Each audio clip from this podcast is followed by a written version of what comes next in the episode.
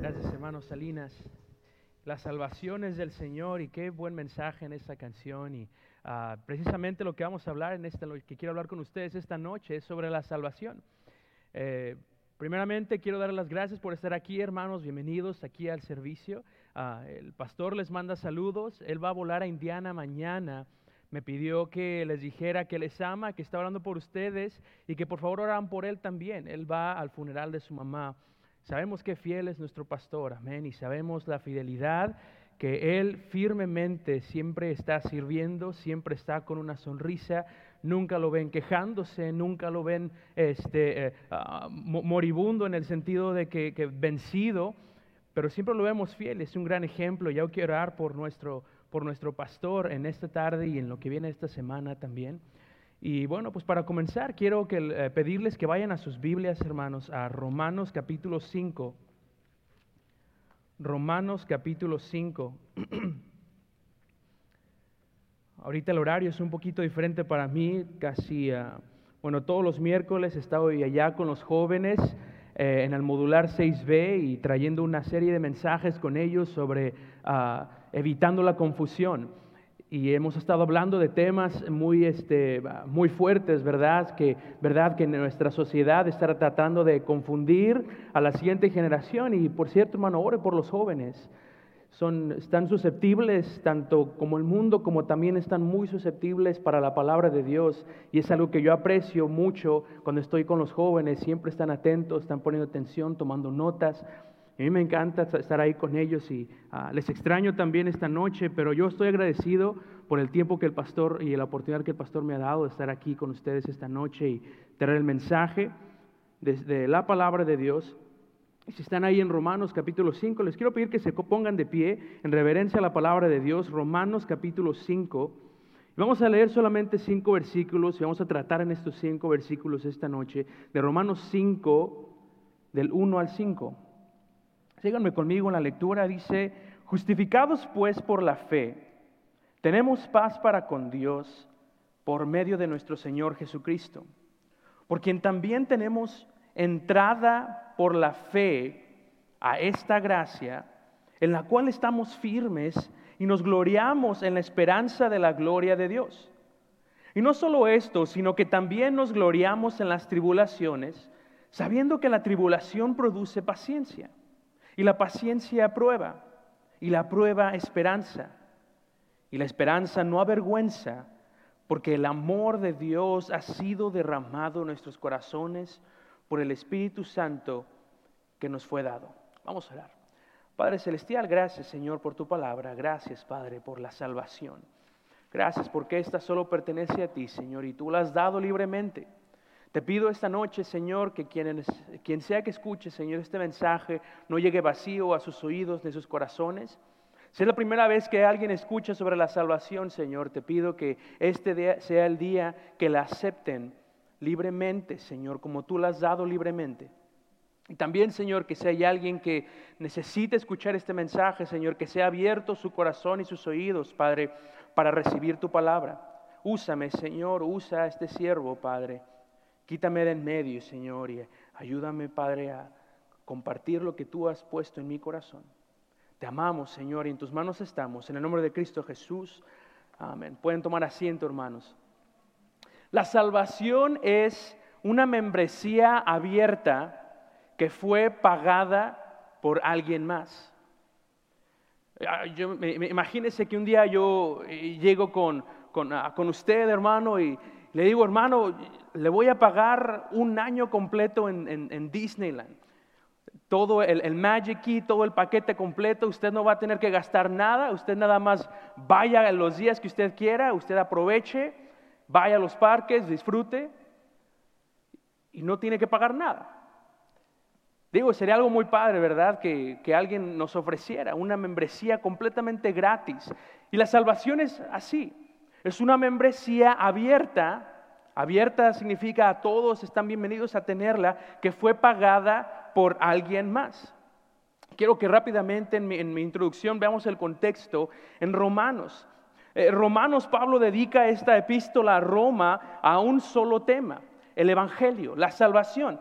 Vemos eh, en, esta línea del tiempo, del capítulo 1 al 5, vemos que en el capítulo 1 Pablo habla sobre la necesidad del Evangelio, en el capítulo 2 sobre la culpabilidad del hombre, capítulo 3 sobre el plan de Dios en cuanto a su culpabilidad. El capítulo 4 Pablo enseña ejemplos de la fe, hablando sobre Abraham como un buen ejemplo. Y en el capítulo 5 es el tema principal de, de Romanos 5, habla sobre los beneficios de la salvación.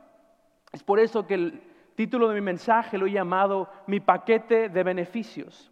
Pablo comienza esta sección describiendo a la persona que pagó por nuestra membresía.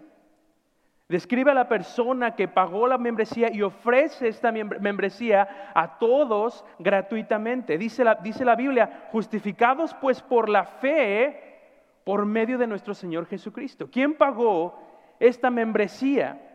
¿Quién está pagando o quién pagó en un principio esta membresía? Por medio de nuestro Señor Jesucristo. Este es el punto de partida en el que Pablo comienza a describir qué incluye en nuestro paquete de beneficios, qué es lo que nos beneficia esta membresía. Usted cuando, tal vez cuando vaya a una entrevista de trabajo o vaya o esté buscando un, un tipo de servicio para pagar, siempre va a buscar cuáles son mis beneficios en pagar este servicio. Ya sea que esté pagando por internet en Spectrum o que esté pagando ¿verdad? un servicio de, teléfono o un servicio de, lo que, de, su, de celular o, tal vez vaya a estar aplicando a un trabajo y usted va a preguntar o va a estar buscando por lo mismo, ¿cuál es mi paquete de beneficios? Pueden ofrecerle tal vez este, ah, ah, eh, meses gratis o llamadas a distancia, o, hablando del trabajo le pueden ofrecer vacaciones pagadas, horas de, enfermedad, seguro médico, ¿verdad? Este, un plan de retiro. Pero todo cristiano tiene un paquete de beneficios que han sido incluidos dentro de la aceptación de cada miembro a esta membresía de la familia de Dios no hay cuotas, no hay pagos mensuales. Nuestra membresía ya ha sido pagada y contiene beneficios.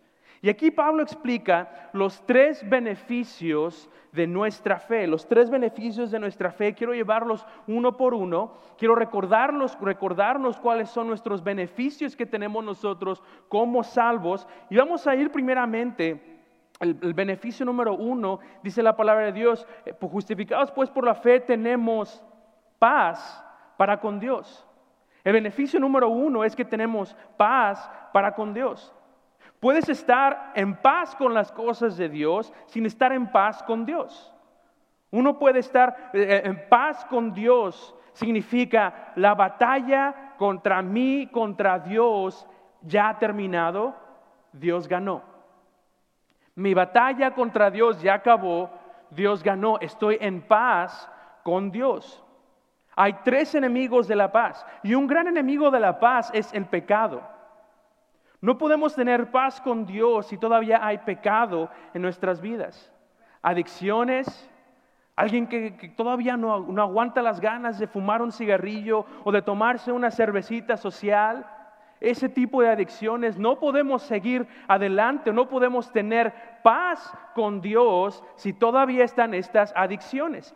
También deseos personales, algunas ambiciones personales o dioses falsos en nuestra vida. El otro día vi una fotografía de, un, celular y aparecía este celular y en lugar de la pantalla aparecía una, una reja como una cárcel en medio. Esos son los tipos de dioses que muchas veces tenemos en nuestras vidas. Y mientras sigamos con ese pecado, no hay paz con Dios en nuestras vidas. No hay paz entre Dios y yo si sigo luchando con Él contra lo que yo quiero. No hay paz. También otro gran enemigo de la paz es el miedo. El miedo. No podemos vivir en paz con Dios si aún tenemos miedo de lo que vaya a pasar. No podemos tener paz con Dios, hermanos, si todavía tenemos miedo al COVID.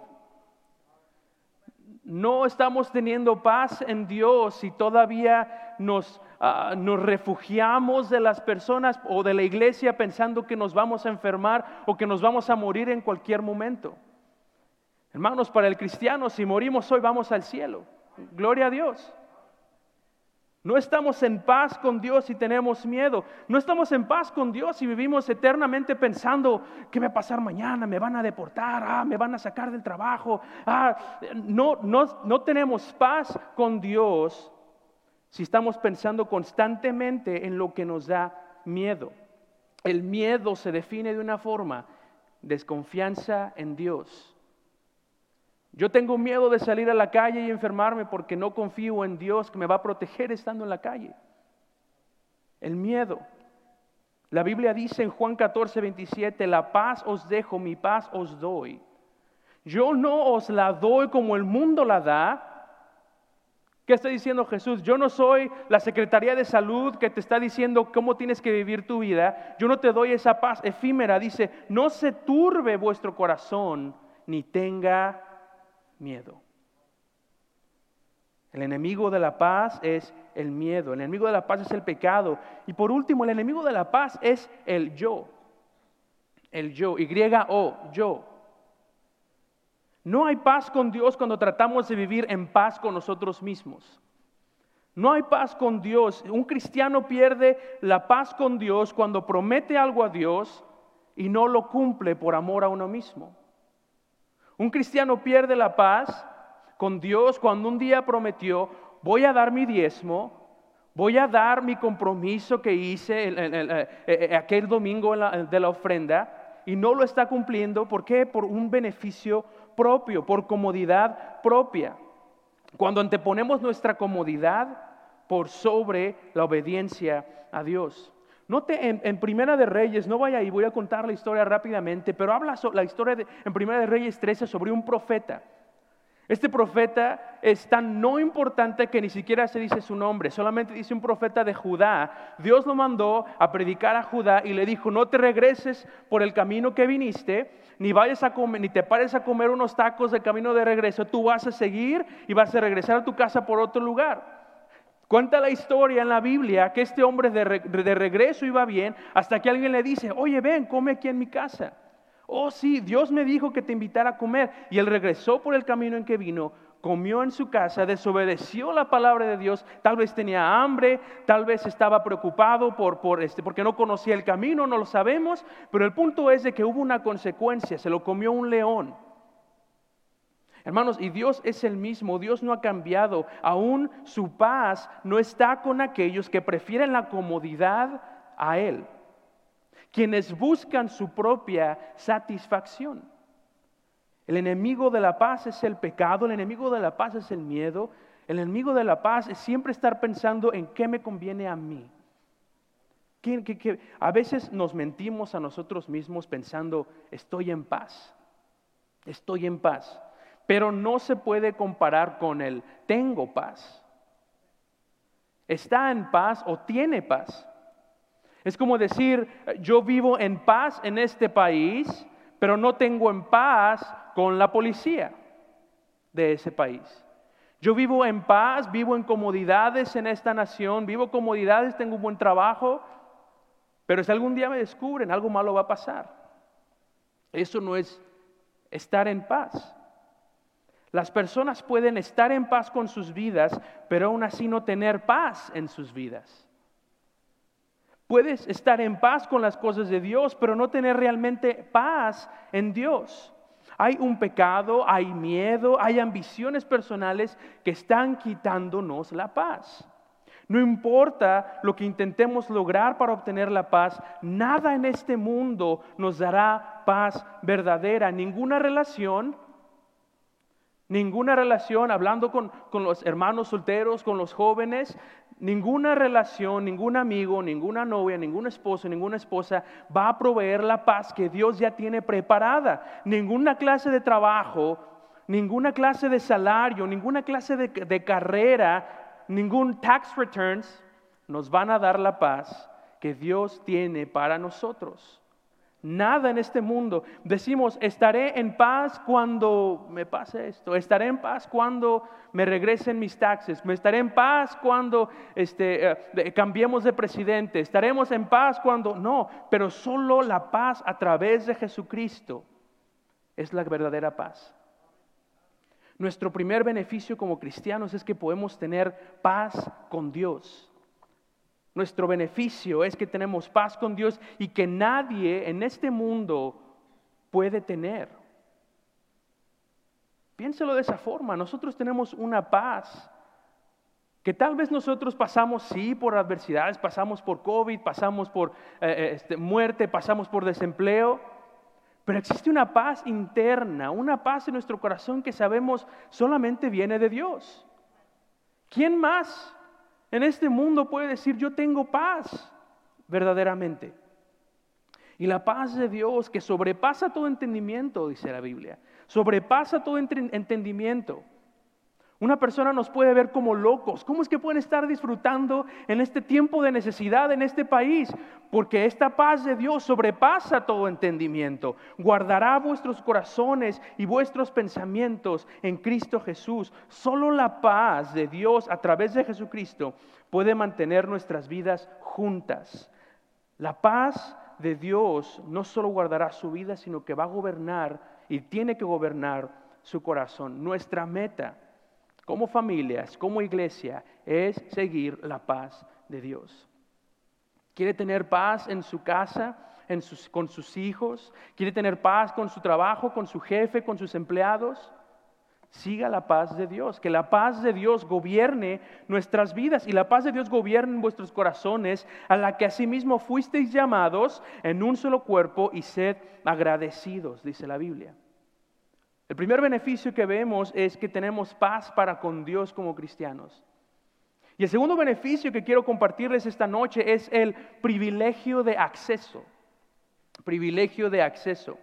Otro beneficio que de nuestra salvación es que tenemos acceso directo a la gracia de Dios. Una vez nos, invitaron a Disneyland y, me acuerdo que cuando fuimos allá ah, había una línea, ¿verdad? Las líneas están larguísimas, ¿verdad? Las líneas uno espera tres horas, cuatro horas por subirse a, a un jueguito de tres minutos. Y uno puede notar que hay unas filas que se llaman los Fast Pass Line, la línea rápida. ¿Verdad? Y, solamente la gente que compró y que tiene ese acceso va por la línea directa y se brinca toda la línea, nos hacen así y se van, ¿verdad? Y nosotros nos quedamos ahí, este, pero ahí se van, tienen ese acceso.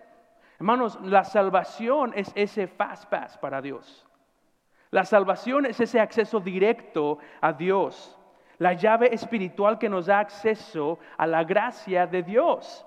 El mundo se alinea, el mundo se pone en fila para una vida mejor, pero nosotros tenemos una vía, directa para con Dios. Eh, eh, el mundo se pone en fila para un mejor auto, para mejores amigos, mejores este, trabajos, mejor casa, mejor salario, mejor estatus. El mundo se pone en una fila religiosa esperando cuándo me toca a mí tener tiempo con Dios, cuándo es que yo puedo saber que Dios va a escucharme. El mundo se pone en una fila de diferentes religiones, pero nosotros por nuestra salvación tenemos la fila, la fila directa al trono de gracia de Dios. Tenemos el privilegio de acceso. Y mientras los demás esperan en fila, pasan por luchas en la vida. Y nosotros también. Nosotros también podemos pasar por desempleo, eh, eh, por ah, ah, ah, situaciones sin hogar, por orfandad, por deudas. Y saben, incluso nosotros como cristianos cuando pasamos por eso, durante esos valles tenemos acceso directo para acudir a Dios. No tenemos que esperar a que Dios se le antoje responderme. No tenemos que esperar a ver a qué hora tiene tiempo el Padre. No tenemos que esperar, tenemos el acceso directo en oración. Pero tenemos, eso que el incrédulo no tiene, un pase rápido acceso directo a las bendiciones, la presencia de Dios, la plenitud de vida, la gracia de Dios. A través del pecado, del miedo y las pruebas, de nuestras pruebas tenemos el beneficio de poder acceder directamente a la gracia de Dios. ¿Saben qué significa gracia, hermanos? Gracia significa favor no merecido. Un favor, algo bueno que nos pasa que nosotros no merecemos que nosotros ni se nos imaginaría que algún día tendríamos. Piensen esto en la, en la, gracia de Dios, en el versículo 2 del capítulo 5, sígame. Dice, por quien también tenemos entrada, dice la Biblia, acceso directo, por quien también tenemos entrada por la fe a esta gracia, a esta gracia. En la gracia de Dios, hermanos, estamos firmes, dice la Biblia. Tenemos entrada a esta gracia en la cual estamos firmes. En la gracia de Dios estamos firmes en Cristo nuestra roca. Te amo, oh Jehová, fortaleza mía, Jehová, roca mía y castillo mío, mi libertador, Dios mío, fortaleza mía, en Él confiaré, mi escudo y la fuerza de mi salvación, mi alto refugio. Tenga confianza, hermanos, que el día de mañana los viles van a llegar, el carro puede chocar, la salud va a empeorar, el pecado puede ganar, pero la gracia de Dios en su favor inmerecido nos mantiene firmes en Cristo como nuestra roca. La gracia de Dios, estamos firmes. En la gracia de Dios nos gloriamos. Dice, y nos gloriamos, y nos gloriamos, dice la Biblia. Y nos gloriamos en Cristo nuestro Salvador. Mas yo en tu misericordia, Salmo 13, he confiado. Mi corazón se alegrará en tu salvación. Cantaré a Jehová porque me ha hecho bien. Una vez yo estaba volando para México y, mientras yo esperaba mi vuelo, me, me llaman en la radio y dice, y Roy López, por favor, vengo así. Y pues me dio miedo. Dije, no inventes, van a agarrarme, me van a, me van a decir, ¿qué haces aquí? Me, este, me van a decir, este, nunca compraste tu boleto, y qué voy a decir, no sé. Por alguna razón me dio miedo. Ahí está, el enemigo de la paz es el miedo, no sé por qué tenía miedo. Pero me acuerdo que eh, fui a la caseta y estaba la señorita y me dice, ah, lamentamos decirle, señor Israel, que este, vendimos su boleto. No sé por qué vendieron mi boleto si yo ya lo había comprado, yo ya lo tenía en mi mano, pero lo habían vendido. No recuerdo que lo haya soltado en algún momento. Entonces, ah, pues me le quedé viendo a la señorita y le dije, no, pues está bien, pues, ¿qué vamos a hacer? No? Yo voy a volar. Y me dice, no, no se preocupe, señor, este, le podemos ofrecer que se vaya a, a primera clase por las molestias. Y le dije, no, no, no le dije que no, le dije, ah, pues está bien, pónganme en primera clase. Dicen que te dan muchas cosas ahí en primera clase. Dice, yo, fui y nada más era un asiento más grandote porque estoy chonchito. Entonces, pues me la pasé muy bien. Ahí andaba en primera clase y, y, no pagué nada, no, no tuve que hacer nada, simplemente dije, está bien, dámelo. Digo, qué rara sería esta historia si yo dijera por mis méritos, porque estoy guapo, porque yo soy esto y el otro, me pusieron en primera clase. No. Sería una razón eh, equivocada, errónea para gloriarme. Nuestra salvación no podemos decir, o por la gracia de Dios no podemos decir, yo me glorío por mis atributos, pero decimos, nos gloriamos en la salvación porque vino de Jesucristo, porque Él la proveyó. Sí podemos gozarnos de detalles así. ¿Cuánto más no nos hemos de gozar por la gracia de Dios, por el favor inmerecido de Dios? Hermanos, es indecoroso apropiarnos de esto. Cuando cosas buenas nos pasan, todo se lo debemos a la gracia de Dios. Estamos firmes en Cristo nuestra roca. Nos gloriamos en Cristo nuestro Salvador y tenemos esperanza en Cristo nuestro Dios. Dice eh, esta gracia en la cual estamos firmes y nos gloriamos en la esperanza de la gloria de Dios. Tenemos esperanza en Cristo nuestro Dios. Dice Salmo 147, se complace Jehová en los que le temen y en los que esperan en su misericordia. No hay situaciones, hermanos, no hay situaciones desesperadas Solo hay personas que se han vuelto desesperadas por la situación. No hay situaciones desesperadas, sino hay personas que se han vuelto desesperadas por las situaciones. No hay nada imposible para Dios. La única alternativa ante situaciones, ante situaciones desesperadas es esperar en la gracia y misericordia de Dios.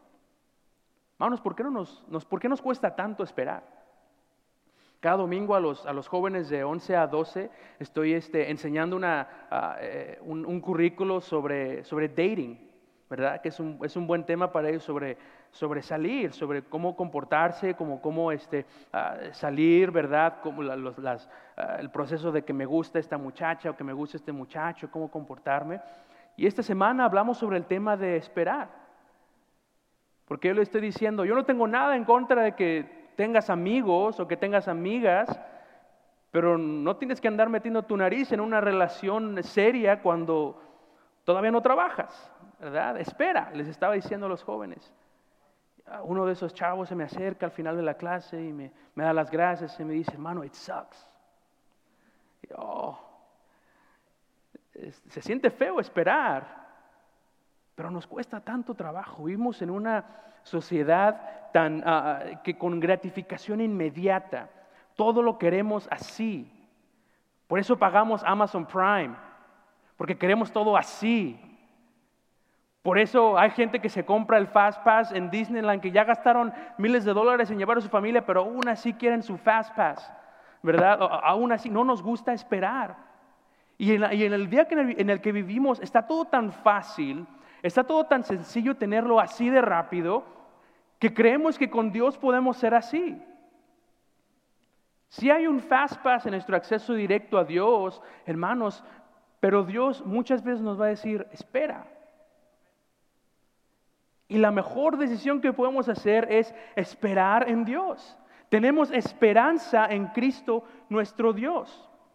Hay un gran beneficio para nosotros, hermanos, y esta es la gracia de Dios, el acceso directo. Podemos luchar de la misma manera que hace el mundo, pero alabado sea Dios, tenemos acceso directo ante su trono de gracia. No tenemos que esperar en fila para esperar esa gracia. Nuestra salvación nos ha, nos ha dado el beneficio de acceso directo beneficio de paz para con Dios, beneficio, de privilegio de acceso y también beneficio de propósito en la tribulación, propósito en la tribulación. Versículo 3 al 5, léalo conmigo. Y no solo esto, sino que también nos gloriamos, ¿en dónde? En las tribulaciones. Sabiendo que la tribulación produce paciencia y la paciencia prueba y la prueba esperanza y la esperanza no avergüenza es difícil, hermanos, muchas veces encontrarle sentido a las cosas malas que nos pasan, especialmente cuando somos hijos de Dios y, hemos tenido la mala maña de pensar que porque somos cristianos nada malo nos va a pasar. Pero cosas malas pueden pasar. Y ustedes y todos aquí lo sabemos. Como cristianos a menudo escuchamos la frase, Dios tiene una razón especial. Y lo tomamos como que, sí, Dios tiene una razón especial. Y aunque puede volverse monótono, hermano, es tan cierto. Dios tiene una razón especial que necesitamos comenzar a creer. Es como si eh, las, tribulaciones, hermano, es como si eh, usted empezara a pagar una membresía en el gimnasio y usted está yendo al gimnasio y en el primer día, ¿qué le va a pasar después de levantar tanto, tanto peso como el hermano Marvin, verdad? Que está bien fuerte. Después de hacer todo eso, este, se va a sentir ¿qué? Aporreado. Le van a doler los, los músculos, le van a doler las piernas, y, qué este, y, qué mala onda, ¿verdad? Si después de eso dijéramos, ah, yo ya no voy porque me duele. Ya no voy al gimnasio porque ¿para qué voy si nada más voy a lastimarme mis músculos tan bonitos? ¿Verdad? Está muy raro. No creer en el propósito de nuestras tribulaciones es como alguien que cancela una membresía en el gimnasio porque levantar pesas le hace que le duelan sus músculos bonitos. Pero nuestro beneficio es que tenemos propósito en nuestras tribulaciones. Y así como hay un dolor necesario que produce un crecimiento físico, Dios sabe que hay una prueba necesaria que va a producir crecimiento espiritual en nuestras vidas. ¿En qué podemos ver esto? Dice, también nos gloriamos en las tribulaciones, dice Pablo. El beneficio que tenemos como miembros del cuerpo de Cristo es que entendemos que nuestras pruebas tienen un propósito de Dios y nos gloriamos en ellas. ¿Cuáles son esos propósitos? Rápidamente a la paciencia, dice el versículo 3. El propósito de mis tribulaciones como cristiano es la paciencia. La paciencia o constancia como primer propósito en nuestras, nuestras vidas. El mundo puede no verlo de esta manera y puede proporcionar soluciones mundanas, pero el cristiano debe decir, yo no me voy a dar por vencido, yo no renunciaré a las promesas que le hice a Dios, yo no renunciaré a mi fe, yo no me voy a rendir. ¿Por qué? Porque mis días malos tienen un propósito. Nuestros propósitos tienen, nuestras, nuestras pruebas tienen el propósito de la paciencia y también tienen el propósito de la prueba. Prueba viene del griego que es dokimei, que significa experiencia. Experiencia, ¿qué significa? Es algo probado a través de la aflicción. Uno suele hacerse mejor en algo cuando tiene experiencia en ello. Muchos de ustedes son muy buenos en la construcción, son muy buenos en, en, hacer trabajos de carpintería o con cemento porque han tenido años de experiencia haciéndolo. Muchos de ustedes son muy buenos tratando con niños en sus clases porque tienen experiencia en casa. Nos hacemos buenos por medio de la experiencia. A mí me decían en, la primaria, si te quieres ser bueno en matemáticas, pon un libro de matemáticas abajo de tu almohada y duérmete. Y cuando te despiertes, ya vas a ser un genio. Nunca me funcionó. Nunca. Todavía uso la calculadora para hacer cuánto es uno más uno. Quiero estar seguro. Pero sería bueno que la experiencia fuera tan fácil de ganar. Dice Filipenses 4:9, por lo que aprendisteis y recibisteis y oísteis y visteis de mí, eso haced. Es la misma palabra, poner a prueba. Y el Dios de paz estará con vosotros. Y Dios en su sabiduría nos da experiencia, nos quiere dar experiencia. Nuestro beneficio es que Dios nos da eh, eh, la prueba, la experiencia por medio de nuestra tribulación. Y por último nos da esperanza. Hablamos ya de la esperanza, pero ¿cuántos han escuchado la frase, eso espero? I hope so. Eso espero.